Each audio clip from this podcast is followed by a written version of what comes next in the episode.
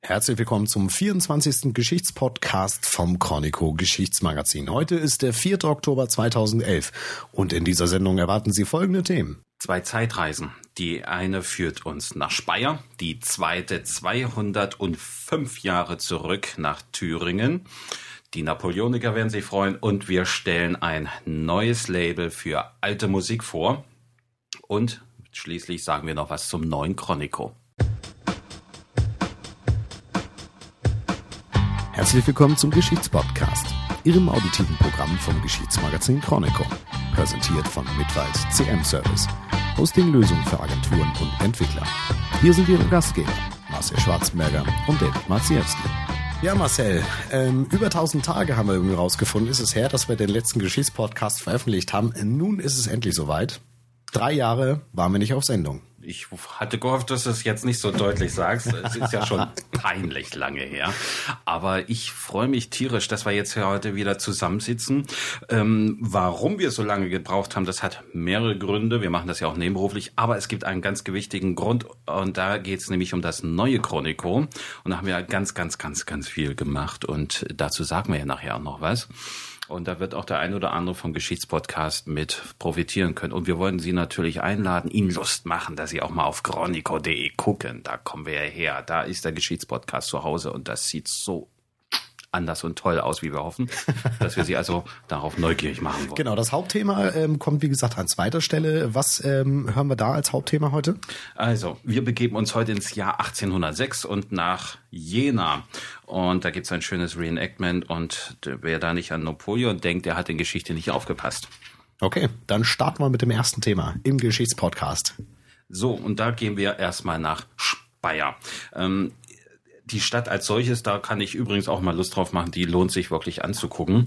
Ich war vor einiger Zeit dort und da war gerade noch frisch die Ausstellung Die Salia, Untertitel Macht im Wandel. Ähm, kurz vorneweg, wir hätten, wären ja gerne mit dem Geschichtspodcast etwas früher rausgekommen, gleichwohl. Jetzt ist es halt Oktober, macht aber nichts. Diese Ausstellung geht noch bis zum 30. Oktober 2011. Und dazu möchte ich gleich was sagen und aber auch Lust machen auf das Museum der Pfalz Speyer. Die, ein Besuch dort lohnt sich immer. Also jetzt erstmal zu den Saliern. Ähm, wer sich mit dem Thema befasst hat, der weiß ja, dass 2006 schon mal äh, eine Ausstellung mit dem Gang nach Canossa, also Heinrich IV. stattgefunden hat. Und diesmal geht es also um die Dynastie oder besser gesagt die dramatische Geschichte der Salier, die Jahrhundert Jahre lang vom 11. bis zum 12. Jahrhundert die deutschen Könige und Kaiser stellten. Was ich damals gemacht habe bei meinem Ausflug nach Speyer, ich bin erstmal nicht in das Museum gegangen, sondern erstmal in das, in den Dom. Ein großartiges Gebäude. Und in dem Dom gibt es eine sehr schöne Krypta. Und in dieser Krypta gibt es königliche Grabstätten. Und ich fand diese Atmosphäre dort einfach äh, genial, sich dort unten hineinzusetzen, zu lauschen über die Mauern, wenn dann äh, die, das Glockengeläut über den Mauern dann nach unten drang und sich dort einfach schon mal ein bisschen mit der Geschichte des Heiligen Römischen Reiches auseinanderzusetzen. Und so eingestimmt war das dann wirklich für mich der perfekte Übergang ins Museum. Das sind ja nur ein paar Schritte zwischen Dom, Museum der Pfalz Speyer, so heißt das ja richtig. Und dort sind wir also mal durch diese Salja-Ausstellung hindurchgegangen, von Anfang bis Ende logischerweise. Und ich finde, die Krypta im Dom, die habe ich so ein bisschen gedanklich mitgenommen, weil der größte Teil der Salja-Ausstellung ist so ein bisschen, ja, auch von der Atmosphäre her gestaltet, ein bisschen düster, äh, wichtigsten Stücke im Spotlight ausgestellt. Das hat schon was Krypta. Also ein bisschen, ein bisschen dunkel äh, gemacht, die Szenerie. Auf jeden Fall. Also du kommst ja in den ersten Raum hinein und dann siehst du erstmal wirklich sehr, sehr, sehr viel dunkle Ecken. Und äh, am Anfang gab es dann so ein Spotlight auf ein Fernseher. Da habe ich erstmal gedacht, äh, was ist jetzt los? Und dort klotzte mich Klaus Kleber an.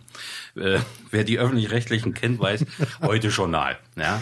Äh, fand ich eine witzige Idee. Also Klaus Kleber haben sie dazu gewonnen dass er einfach wirklich im ähm, als Moderator einer Nachrichtensendung vom heutigen Tage, dem 13. April 1111 berichtete. Ah, interessant. Also hat wirklich einfach mal so drauf abgestellt, als würde er nun so einen Live-Bericht machen von einer Auseinandersetzung und in dem Fall war es dann die Krönung, die Kaiserkrönung von Heinrich V.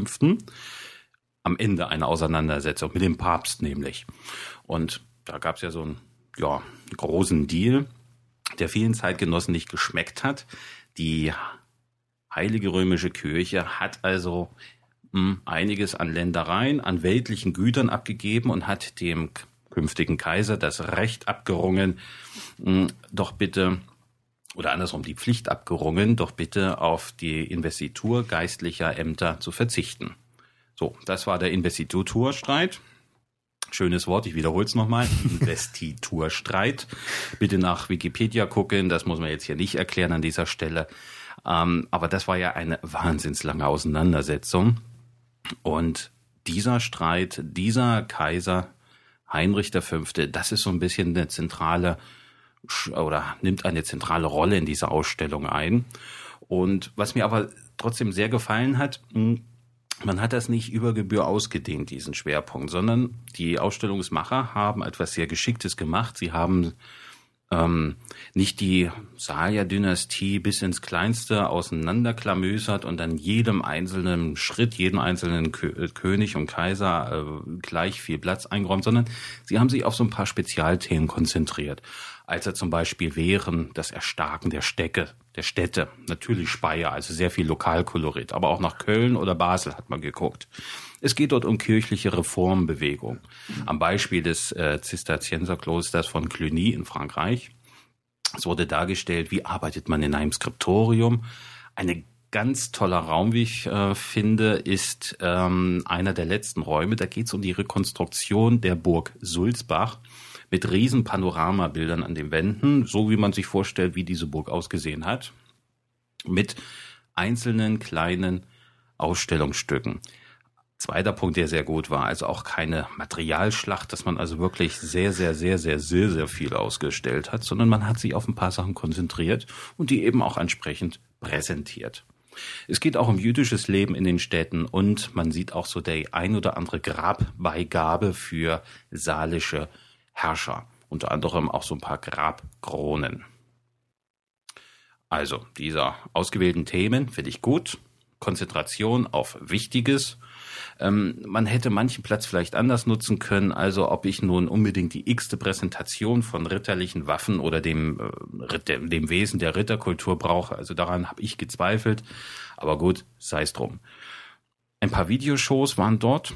Ich fand, ähm, dass diese Filme sehr informativ gemacht wurden über die Zeit der Salier. Und ähm, es gab da so ein paar, na, ich weiß nicht, ich möchte mal sagen, so ein paar Telefonsäulen. Ja, also man hat einen Hörer, man hält den Hörer an den Kopf logischerweise und dann kriegt man eine Aufnahme eine sogenannte Zeitzeugenbericht Ah, interessant. Ja, also da finde ich ja, da sind so, das ist so diese Personalisierung bei Ausstellungen, die ich gern öfter sehen möchte, dass man also wirklich guckt, du nimmst eine Figur, fiktiv oder real, und äh, nimmst einen Originaltext oder unterstellst dir einen Text und bringst im Grunde so eine Personalisierung hinein. Hatten die da auch für die äh, äh, Videos extra Kabinen aufgestellt, dass es ein bisschen ruhiger war, ein bisschen abgeschottet war oder, oder gab es das da in extra Räumen? Wie haben die das da gemacht? Jein, ähm, du bist durch die Räume durchgegangen. Ähm, Museen haben ja, kranken ja häufig daran, dass sie nicht unendlich Platz haben. Also es gab ähm, beim ersten großen Raum hast du so eine Art kleine Nische gehabt ja, dort gehst du vorbei, stellst dich auf und dann läuft das Video vorne ab. Finde ich manchmal störend. Ein Raum, der war so gut abgeschottet, dass ich finde, das war wie so ein kleiner Kinosaal. Das war in Ordnung. Ja, aber das hat man wirklich häufig. Also wunderbare Videos oder wunderbare ähm, Videoshows, die da daran kranken, dass man keinen ruhigen Raum gefunden hm. hat. Also in dem Fall würde ich sagen, von fünf maximal Sternen würde ich sagen zwei bis drei von der Präsentation. Die Filme, wie gesagt, selber waren toll. So, also, wie gesagt, das zur Salia-Ausstellung. Ich finde, auch wenn es quasi auf den letzten Pfiff ist, es lohnt sich dorthin zu gehen. Und damit komme ich zum Ende zur Speyer Werbeshow. Es lohnt sich ja auch sonst. Schöne Altstadt.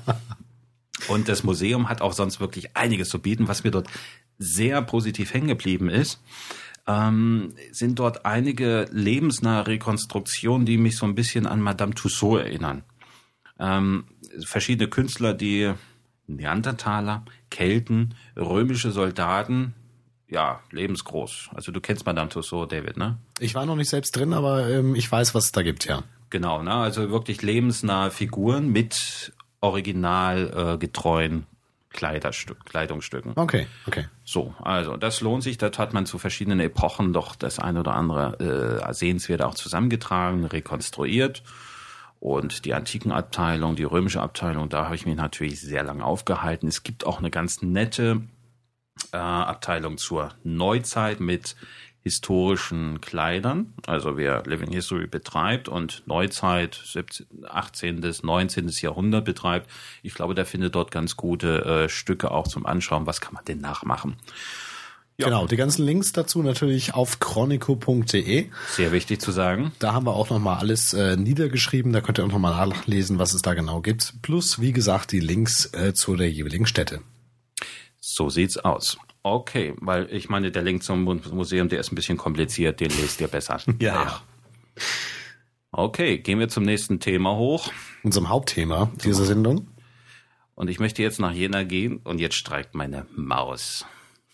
Ah, da ist sie ja. Gut, ich hatte nämlich so ein bisschen Skript, so ein paar Notizen dann doch vor mir auf dem Bildschirm.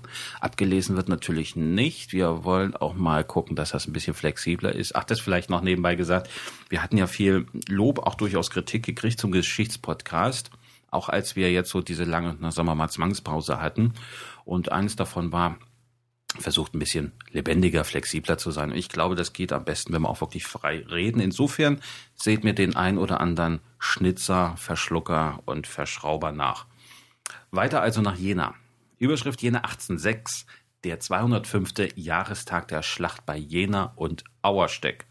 Das ist ein Le Leckerbissen für Fenster Napoleonik. Findet statt 14. bis 15. Oktober unter dem Motto Europa trifft Thüringen. Und mir als Thüringer ist das natürlich ein besonderer Genuss, ähm, diese Veranstaltung hier vorstellen zu können, euch dazu einzuladen. Schaut doch mal vorbei. Und zwar genauer äh, ein paar Kilometer vor Jena im Dreieck zwischen den Ortsorten Kospeda, Klosewitz und Lützeroda. Warum gerade dort? Das war einer der authentischen äh, oder historischen Orte der Schlacht von Jena und Auerstedt. Und wer in Geschichte aufgepasst hat, weiß, dass damals am 14. Oktober die preußische oder die preußisch-sächsische Armee gegen Napoleon verloren hat.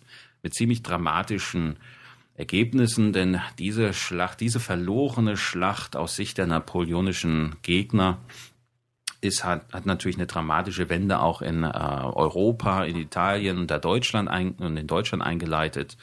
Und äh, einige Teile, gerade im Westen Deutschlands, sind ja französisch besetzt gewesen danach. So viel zum geschichtlichen Hintergrund. Auch hier gibt es, glaube ich, andere Quellen, um das ein bisschen ausführlicher darzustellen. Mir ist es eine Freude, euch, ähm, euch einzuladen, das Reenactment zu besuchen oder euch auch mal zu informieren, was dort alles losgeht. Es gibt ja nicht nur Waterloo und diese ganzen anderen großen Geschichten.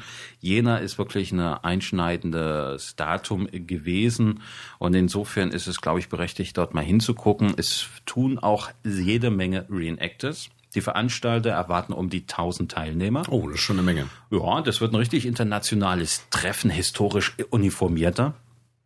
Ähm, natürlich auch sehr, sehr, sehr, sehr, sehr viele zivile Darstellungen mit dabei. Denn es wird ja auch wieder ein, wie das bei solchen Gegebenheiten üblich ist, ein schönes Lager aufgebaut. Biwak zum einen, wo man quasi nachstellt, als wäre es ein Marschlager von Anno Dunnemal. Aber äh, es wird dort natürlich auch sehr viele Alltagsdarstellungen geben und das finde ich ist ja auch manchmal das eigentlich Reizvolle. Ja?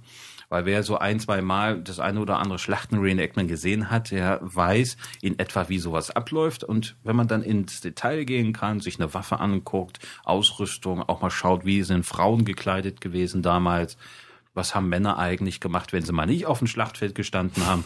äh, ja, man, es gab auch sowas wie Alltag. Und all sowas wird natürlich dort gezeigt.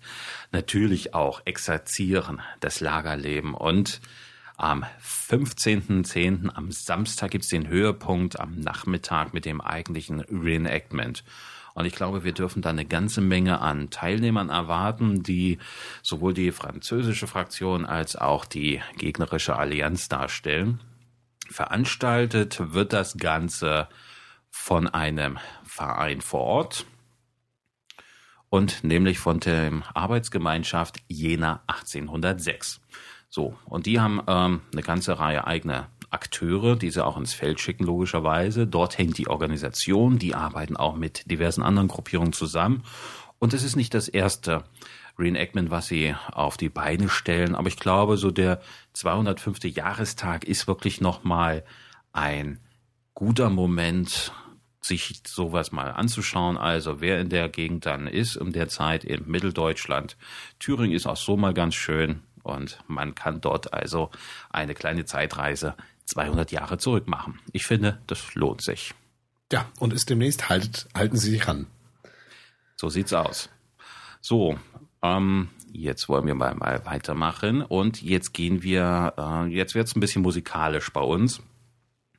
Ich habe ja so diverse Labels, Musiklabels, die ähm, die so ein bisschen auf meiner Favoritenliste auch stehen.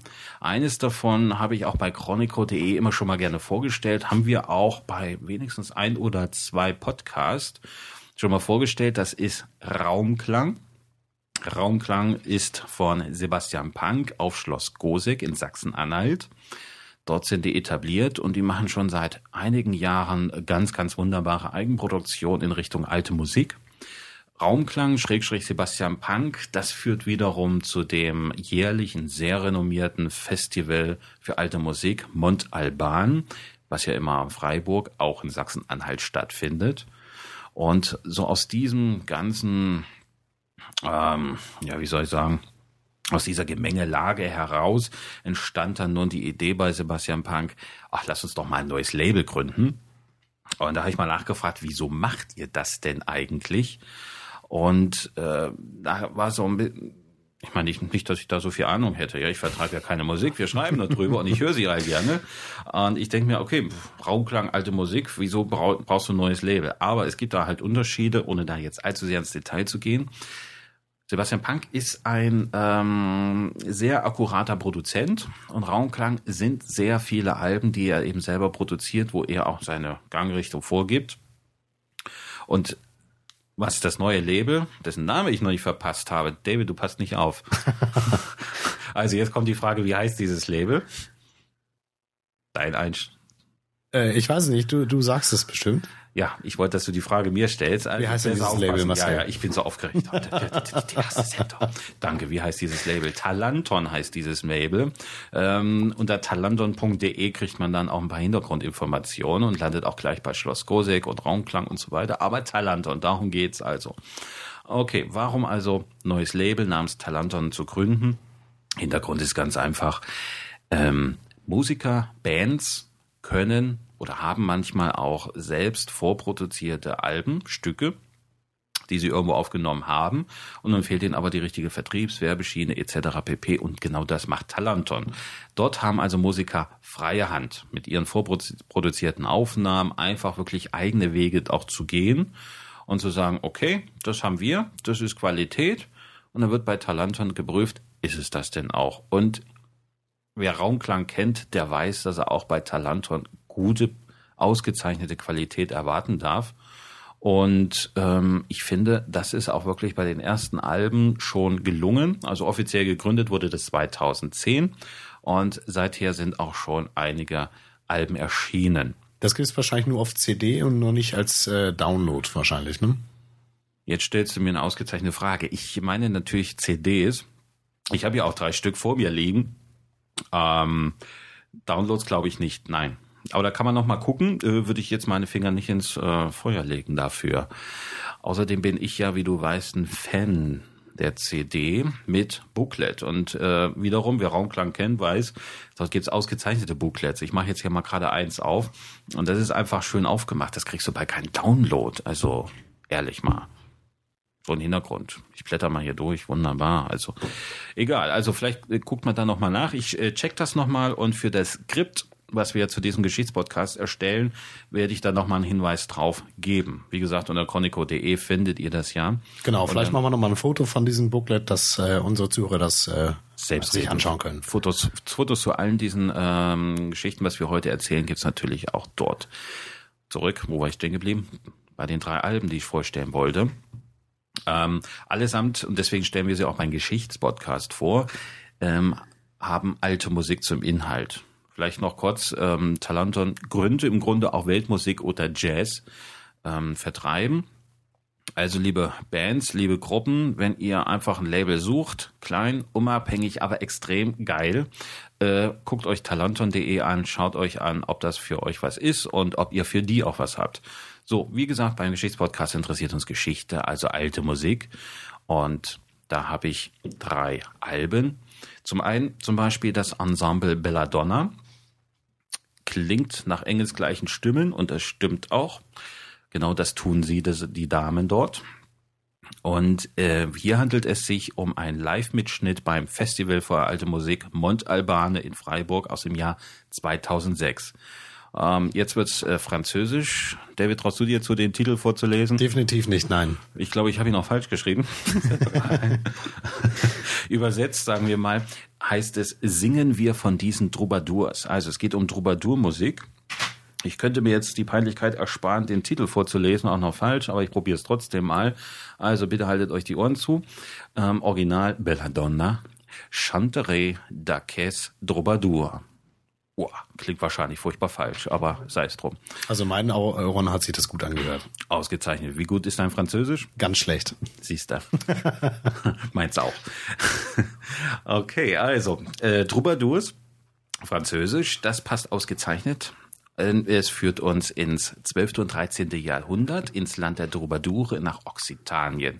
Und von dort ist die alte Liedkunst mit hochstilisierten Dichtungen und kunstvoll verschlungenen Melodien auf diesem Album gelandet. Also ausgezeichnete Stücke, ausgewählte Stücke, gut ausgewählte Stücke und von Ensemble Belladonna quasi neu interpretiert. Zeigt, glaube ich, ganz gut die verschiedenen Facetten der alten Troubadourkunst. Eine kleine persönliche Anmerkung hat nichts mit der Qualität zu tun, die ausgezeichnet ist. Ist nur mein persönlicher Geschmack.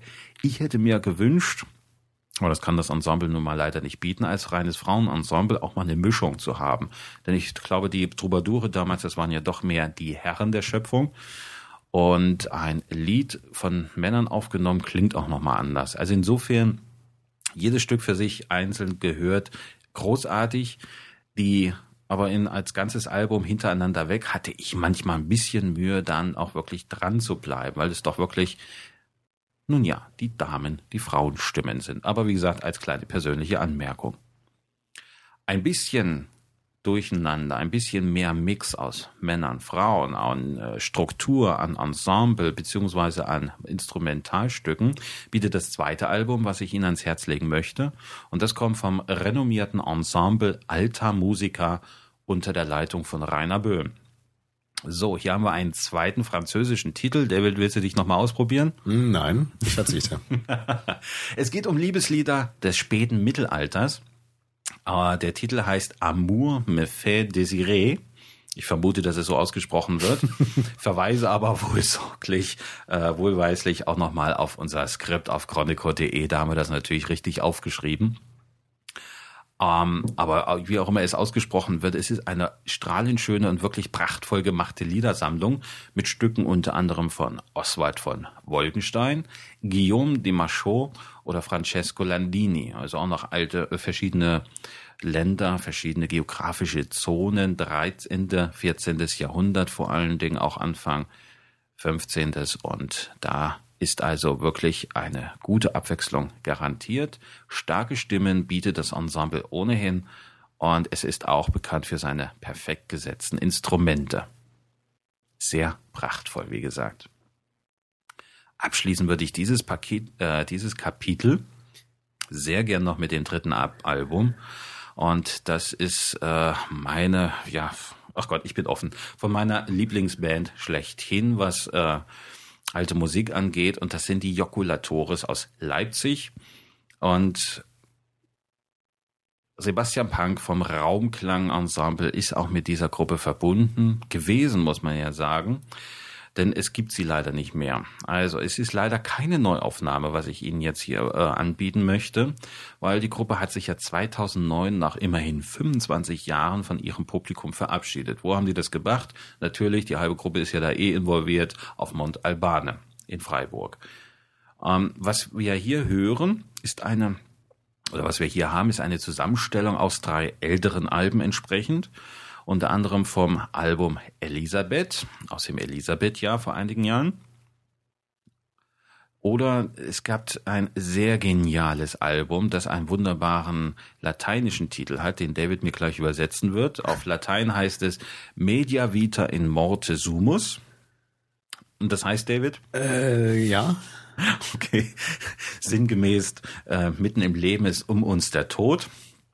Eine äh, schulische Bildung hat doch ein bisschen äh, Lücken aufzuweisen. Äh, nee, nee, nee, nee. Also wer es äh, Latinums, klein oder große hat, der wird vielleicht oder hoffentlich auch erbust ja äh, bei uns eine E-Mail schicken oder an uns eine E-Mail schicken und sagen, nee, nee, das heißt ganz anders, aber äh, sinngemäß. Ich habe jetzt auch keine Lust, das na, komplett nachzugucken. Also, Media Vita in Morte Sumus. Wer die genaue Übersetzung hat, bitte E-Mail an uns an redaktion.chronico.de und wir äh, fügen das gerne noch mit ein. Also aus drei verschiedenen Alben hat haben Jokulatoris unter Sebastian Punks äh, kritischem Auge eine neue CD zusammengestellt. Heißt Der erlauchte Fürst. Untertitel Höfische Kultur zur Zeit des Naumburger Meisters. Ihr könnt euch das, äh, Sie können sich das natürlich äh, übersetzen ins Französische, aber da gibt's keinen französischen Titel. Nein, denn wir äh, bewegen uns ja vollkommen im Mittelhochdeutsch. Wir brauchen ja kein Französisch. Wunderbar. Nicht wahr? Denn es geht hier nach Thüringen. Ähm, das Ganze, der Erlauchte, war der Meißner Markgraf Heinrich der Erlauchte. Und der war damals äh, schon im 13. Jahrhundert berühmt für seine prächtige Hofhaltung und sein Wirken als Mäzen, Dichter und Komponist. So, da liegt es also nahe, dass man sich diesem Menschen nähert. Zum einen, es gibt einen guten Grund, es läuft nämlich auch gerade eine Ausstellung mit dem gleichen Titel. Und anlässlich dieser Ausstellung haben also Jokulatoris diese neuen Sampler produziert. Und der bietet einen Querschnitt aus Liedern, Tänzen und Dichtungen rund um diesen Fürsten, Markgraf Heinrich der Erlauchte.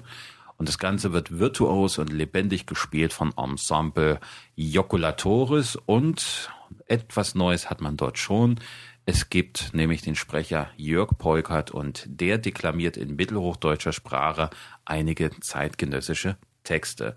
Das Ganze also, obwohl sehr viel älteres Material dabei ist, finde ich sehr geschickt neu zusammengestellt ich muss sagen, ich war schon ein bisschen enttäuscht. Also als ich die CD dann ähm, gesehen hatte, als Talondon das zugeschickt hat, habe ich gedacht, oh ja, geil, Jokulatoris haben es doch noch mal getan.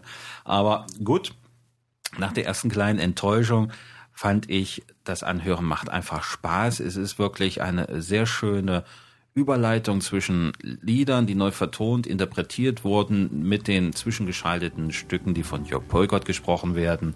Und das Ganze hat einfach eine schöne, runde Note. Was wir da hören, ist äh, vom ersten Titel dieses Albums. Das ist ein Saltarello nach dem Stück Der Kuning Nabucodonosor. Uah, ich hab's hingekriegt. Also man kennt es auch unter Nebukadnezar. Ähm, und dieses Stück, der König Nabucodonosor, wurde von Rumsland von Sachsen aus der, in der zweiten Hälfte des 13. Jahrhunderts äh, gefertigt. Und das ist also nun von Jokulatoris eine Interpretation.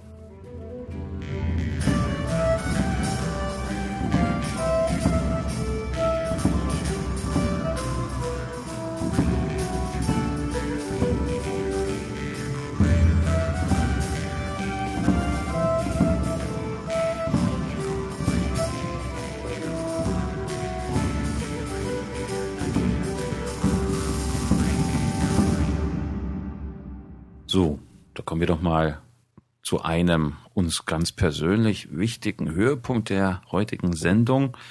Zum Abschluss würde ich nämlich ganz gerne oder wollen wir ein bisschen was noch sagen, warum wir so lange nichts von uns haben hören lassen und was eigentlich mit Chronico passiert ist. Ja, Marcel, wir haben ja ja, ich würde sagen, so richtig haben wir es nicht auf dem Schirm, aber ich schätze mal zwei, zweieinhalb Jahre, vielleicht nicht noch länger, haben wir in unserer Freizeit, die ja doch recht spärlich ist, äh, an dem neuen Chronico gearbeitet. Und ähm, statt es einfach nur ein bisschen frisch zu machen, haben wir das komplett neu gemacht. Das heißt, wir haben die, die ganze Plattform komplett neu und selbst programmiert. Es gibt eine neue Navigationsstruktur, die unterscheidet sich von der alten Webseite groß. Sie ist ähm, vor allen ähm, Dingen einfacher, schöner, besser, zielgerichteter und einleuchtender. Ach, schön hast du das gesagt, genau. Ja, vorher hatten wir nämlich so Begrifflichkeiten wie hören, sehen und erleben. Und ähm, jetzt kriegt man natürlich ein Magazin, da bekomme ich die Magazininhalte. Dann gibt es einen Geschichtspodcast, da weiß ich ganz genau, hier sind die neuesten Folgen vom Geschichtspodcast, der natürlich weitergeht mit neuen Folgen, mit der heute beginnenden. Und ähm, viele, viele neue Bereiche haben wir dazu gemacht. Und äh, zu den Relaunch gehört es natürlich das Design. Es sieht immer noch aus wie das alte Chronico natürlich im neuen Gewand alles ein bisschen eleganter gemacht, aber wir haben den Fokus gelegt, und das möchte ich vorwegnehmen, auf große Bilder. Dazu kommen wir noch nicht zu unserer Fotostory, die wir gleich noch erwähnen, aber große Bilder. Wir haben eine komplett selbstgeschriebene Mediathek und zeigen jetzt in den Artikeln auch große Bilder. Wunderbare Überleitung für einen Audiopodcast von Bildern zu sprechen. Aber ähm, Leute, ein bisschen Eigenlob muss sein und wir wollen die, die uns äh, bisher nur äh, per Audio kennen vom Podcast, natürlich einladen. Bitte guckt mal auf chronico.de, da gibt's ja wahnsinnig mehr Informationen zu sehen. Und ähm, sehen ist uns sehr wichtig, dass das lecker ist. Äh, wir hatten schon vorher viel Lob bekommen und okay. Und wir haben uns gesagt, wir können das aber noch ein bisschen besser und wir haben das eben jetzt in diesem Sommer also völlig neu gemacht und wir haben dort zum Beispiel dieses neue, völlig neue Feature der Fotostory. Und ähm, da sind wir einfach rangegangen nach dem Motto groß, größer, am besten. Genau, bei einer Fotostory geht's geht's darum, das wirst du gleich nochmal im Detail erklären, eigentlich um eine Geschichte, die ich anhand auch von Bildern erzähle, neben dem Text, der da dran ist. Und die Bilder, die sind wirklich ganz groß. Also selbst auf so einem 27 Zoll äh, iMac, den ich hier habe, sind die Bilder schon riesig, riesig groß. Da kann man richtig drin scrollen. Man braucht keine Vergrößerungsfunktion, sondern da geht es darum, die Bilder sprechen und erzählen Geschichten. genau. Also wir haben ja im Grunde jetzt die Dreiteilung. Für die, die überhaupt nicht lesen, gibt's den Geschichtspodcast. Entschuldigung, natürlich nicht. Aber das ist ja mehr zum Kompletthören. Nach wie vor geht's ja um Journalismus, um aufbereitete Geschichten rund um die Living History, äh, Reenactment, äh, was passiert in Museumswelt, an geschichtlichem Teil natürlich. Ähm, was gibt es so an neuen Büchern und so weiter und so fort. Also rund um das weite Feld der Geschichtskultur wie erleben wir als Menschen vergangene Zeiten. Und ähm, da kann man natürlich sehr, sehr, sehr viel, sehr, sehr tiefgründig darüber schreiben. Und ich bilde mir auch ein, das tut man auch ganz gerne im Internet. Wie, uns gibt's ja nur im Internet unter chronico.de und nicht als Printmagazin, wie mancher immer noch glaubt. Also im Internet wird auch gern gelesen. Und dann gibt es nun mal zwischengeschaltet die Tatsache, dass wir uns ein Thema nähern und das vorrangig mit Bildern, mit großen Bildern besehen. Und die haben jeweils einfach nur einen kleinen Text beigeordnet bekommen, der aber trotzdem in seiner Gesamtheit eine Geschichte erzählt. Genau, Geschichte fängt wie eine klassische Geschichte im Buch, sage ich mal, vorne an und dann wird die Geschichte weitergesponnen anhand der Bilder und der Texte und es gibt ein klassisches Ende. Und äh, also so ein richtig Erzählstrang durch die Geschichte durch mit großen Fotos. Weil ich finde, es gibt nichts Schlimmeres als diese äh, Klickschinderei. Du hast also eine Galerie mit drei Millionen Fotos und da klickst du dich dann boom, durch, einfach nur durch und du weißt nicht, wann du zu Ende bist. Und äh, mal gibt es eine BU, mal gibt es sie nicht und äh, nee, das wollen wir nicht. Also genau, bei uns scrollt man einmal durch und kann die Geschichte so genießen. Genau, keine Klickschinderei, um das nochmal zu sagen. okay, ähm, das sind also die Fotostory. Wie gesagt, schauen Sie da sehr gerne mal vorbei. Ähm, neu ist auch, dass wir unser Archiv dann aufbereitet haben. Ist interessant natürlich auch wiederum für die, die dann auch bei uns ganz gerne mal ja, äh, unser Material mal durchwühlen und auch bei uns sich mal blicken lassen. Themen. Und Themen ist ein großes Stichwort. Äh, richtig. Themen ist ein großes Stichwort. Okay, Stichwort. Du kannst natürlich äh, immer schön frei suchen, David, das weißt du, irgendwie beliebig ein Wort eingeben.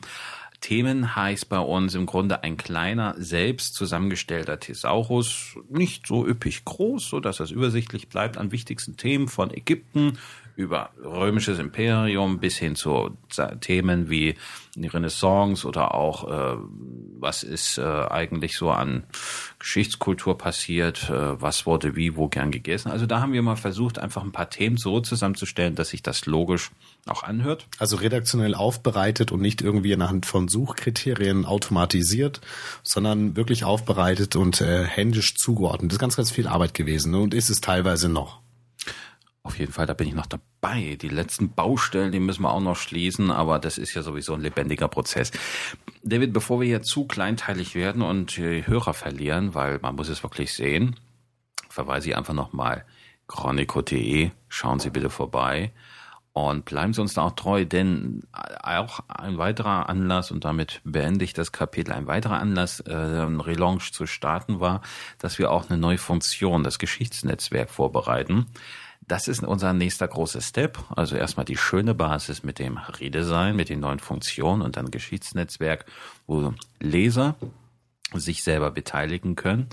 Und wie das Ganze geschehen wird, das stellen wir nämlich demnächst vor. Aber da arbeiten wir jetzt erstmal dran. Und ich glaube, das wird keine drei Jahre dauern. Und es soll auch keine drei Jahre dauern, bis wir den nächsten Podcast nach vorne bringen. Nee, der wird wesentlich schneller kommen. Auf jeden Fall. Und ich freue mich wirklich ähm, über Zuschriften, E-Mails, unter redaktion.chronico.de. Ich muss noch eine Sache einwerfen, äh, gerade was den Geschichtspodcast betrifft, da haben wir technisch natürlich aufgebaut. Bisher war es nämlich so, Stimmt, dass, wir nur diesen, dass wir nur diesen Flash-Player installiert haben und gerade auf mobilen Endgeräten wie iPhone, iPad, wo Flash nicht funktioniert oder auch andere Tablets, ähm, konnte der Geschichtspodcast unterwegs nicht genossen werden. Das haben wir jetzt geändert und zwar mit HTML5. Ähm, da haben wir Methoden bereitgestellt, womit Sie das denn auch unterwegs hören können, wenn Sie jetzt gerade mit dem iPhone irgendwie auf eine Veranstaltung sind und haben dann gerade ein Ohr offen, dann den Geschichtspodcast reinhören. Ansonsten, wie gesagt, spielt das nativ im Player äh, ab. Dazu haben wir ganz normal natürlich die MP3-Dateien und für Firefox-User, nicht, dass wir zu technisch werden, Firefox-User und Chrome-Benutzer der beiden Browser, die bekommen nativ OGG-Dateien. Klingt so wie ein Ei, ähm, ist aber sowas ähnliches. Und wie gesagt, die Unterstützung dafür haben wir. Wie, sowas ähnliches wie ein Ei oder? Äh? Eben nicht, aber einfach auf chronico.de reinschalten und genießen. Mit den großen Bildern und dem neuen Player. An und der neuen Navigationsstruktur. und der neuen jetzt, Archivsuche. Ja, David war ja äh, wirklich der ganz große Held, was das Aussehen anging und das Programmieren und äh, hatte auch die Unterstützung von Peter Klein. Das dürfen wir ja auch noch mal sagen. Genau. Äh, ich vermute mal, wir, ich, verlinke einfach noch mal den Text, den wir zum Relaunch dort äh, produziert haben, da stehen noch ein paar Hintergründe drin und auch, wer bei uns ein bisschen mitgemischt hat. Ähm, wer immer sich mit Webdesign befasst, der darf ganz gerne mal auch bei uns gucken gehen, finde ich. Ach, das ist auch ein guter Grund. Nicht nur die Geschichte, nicht nur die Musik und nicht nur die Artikel und Bilder, sondern auch von der Technik. Und ähm, ich ja, man soll ja nicht so ein Eigenlob machen, aber es ist Liebe zum Detail, es ist Herzblut. So, jetzt sollten wir uns wirklich äh, zum Ende hin begeben, aber ich habe eine Bitte. Lausche auf. Ähm, das geht ums Mitmachen, hat noch nicht mit dem Geschichtsnetzwerk zu tun, sondern mit dem Geschichtspodcast. Wer uns gerne hört, wer den Podcast gerne hört und wer ihn gerne öfter hört und vielleicht selber zu Hause in Geschichte zu tun hat, in Museen geht, Bücher liest, äh, was auch immer, das ein oder andere Mikro zu Hause rumtoben hat und das ein oder andere, äh, ob, wie heißen sie alle, Audacity oder am besten natürlich GarageBand, wer ein Apple hat. Lange Rede, kurzer Sinn. Wer mag, darf gerne sich am Geschichtspodcast beteiligen uns Ideen zuschicken für eine komplette Sendung und wir gucken, macht das doch. Oder vielleicht selber fünf, sechs bis zehn Minuten einfach eigen, eigene Schnipsel zu einem Thema und uns zuschicken. David, vielleicht hast du noch einen technischen Tipp für diese Menschen. Auch nicht wirklich. Es gibt ja einige, je nach System, Programme wie QuickTime auf dem Mac oder was für Programme auch immer. Einfach mit dem Handy vielleicht auch irgendwas aufnehmen, uns das zuschicken und dann binden wir das in die Sendung ein. Das heißt, das Dateiformat ist wurscht? Das ist wurscht. Also mir ist vielleicht noch ganz wichtig, dass wenn Ihnen der Geschichtspodcast gefällt und natürlich Chronico, dann freuen wir uns, wenn Sie chronico.de besuchen, ähm, den Geschichtspodcast aufmachen, die Seite und dort nochmal kommentieren, wie unsere Änderungen sind. Oder vielleicht haben Sie auch noch ähm, Feedback zur Sendung beziehungsweise inhaltliche Ergänzungen ähm, zu den Themen, die wir aufgewertet haben. Dann bitte als Kommentar hinterlassen und wir würden uns natürlich auch freuen, wenn Sie bei iTunes kommentieren. Dieser Podcast erscheint ja wie seit dem ersten Tag, seit der ersten Folge im iTunes Podcast Verzeichnis. Einfach in iTunes reingehen, nach dem Geschichtspodcast suchen oder nach Chronico, dann finden Sie ihn. Und wenn Sie da einen Kommentar hinterlassen und gerne noch eine Sternebewertung, das gibt maximal fünf Sterne, einfach sagen, diesen Podcast finde ich toll oder wenn er Ihnen nicht so gut gefällt, dann können Sie das auch gerne eintragen. Das hilft anderen Hörern, diesen Podcast wieder zu entdecken. Das ist natürlich ganz wichtig, denn wenn ein Podcast äh, gut kommentiert wird, dann wird er auch mehr empfohlen. Das heißt, ich möchte Sie bitten, einfach nochmal kurz, wenn Sie den bei iTunes hören, auf iTunes gehen, dort einen Kommentar hinterlassen. Wir lesen das auch gerne durch und nehmen auch dort Feedback auf. Natürlich lesen wir uns alles durch, was wir kriegen an Feedback. So, jetzt, äh, bevor bei Ihnen die Lautsprecher rauchen vor diesem ganzen Eigenlob, äh, jetzt aber wirklich Schicht im Schacht, sehen Sie es uns nach, dass wir ein bisschen viel über Chronico und Podcast gequatscht haben. Aber ich meine, nach so langer Zeit darf das mal sein. Wir haben es auch ans Ende der Sendung gestellt. Und in diesem Sinne, David, wenn du nichts weiter hast? Nichts weiter, alles weitere auf chronico.de, würde ich sagen. Auf jeden Fall. Mein Name ist Marcel Schwarzenberger und neben mir sitzt noch immer David Maciejewski. Mit seiner wunderbar rauen Stimme. Ich wünsche dir gute Besserung und jetzt Danke. bis zur nächsten Sendung. Bis dahin, tschüss. Diese Geschichtspodcast vom Geschichtsmagazin Chronico wurde Ihnen präsentiert von Mitwald CM Service, Hostinglösungen für Agenturen und Entwickler.